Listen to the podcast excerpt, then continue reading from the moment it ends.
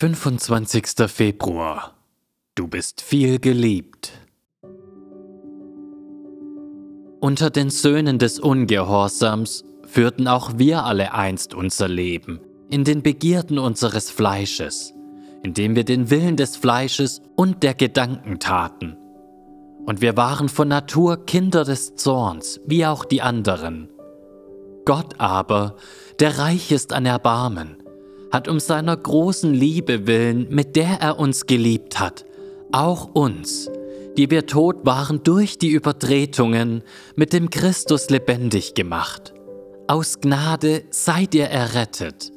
Epheser 2, 3 bis 5. Würdest du nicht auch gerne vom Engel Gabriel hören, du bist viel geliebt? Daniel ist das dreimal passiert. Als du anfingst zu beten, erging ein Wort und ich bin gekommen, es dir zu verkünden. Denn du bist ein vielgeliebter Mann. Daniel 9, Vers 23. Daniel, du vielgeliebter Mann, achte auf die Worte, die ich jetzt zu dir rede, und nimm deine Stellung ein, denn jetzt bin ich zu dir gesandt. Daniel 10, Vers 11. Und er sprach, Fürchte dich nicht, du vielgeliebter Mann. Friede sei mit dir. Sei stark. Ja, sei stark. Daniel 10, Vers 19.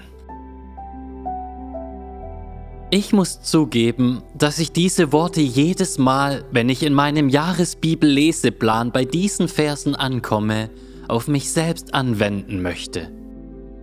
Ich möchte Gott zu mir sagen hören, du vielgeliebter Mann. Ich höre es tatsächlich. Und auch du kannst es hören. Wenn du an Jesus glaubst, dann sagt Gott selbst zu dir in seinem Wort. Das Wort, das noch viel gewisser ist als ein Engel Gottes, der zu dir spricht. Du bist viel geliebt. Es steht in Epheser 2, 3 bis 5 und 8. Wir waren von Natur Kinder des Zorns, wie auch die anderen. Gott aber, der reich ist an Erbarmen, hat um seiner großen Liebe willen, mit der er uns geliebt hat, auch uns, die wir tot waren durch die Übertretungen, mit dem Christus lebendig gemacht. Aus Gnade seid ihr errettet denn aus Gnade seid ihr errettet durch den Glauben. Dies ist die einzige Stelle, an der Paulus diesen wundervollen Ausdruck von Gottes großer Liebe verwendet. Und es ist viel besser als die Stimme eines Engels.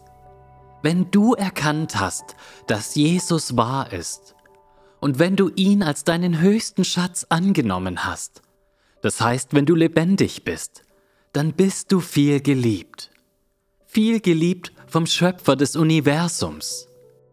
Stell dir das einmal vor, viel geliebt.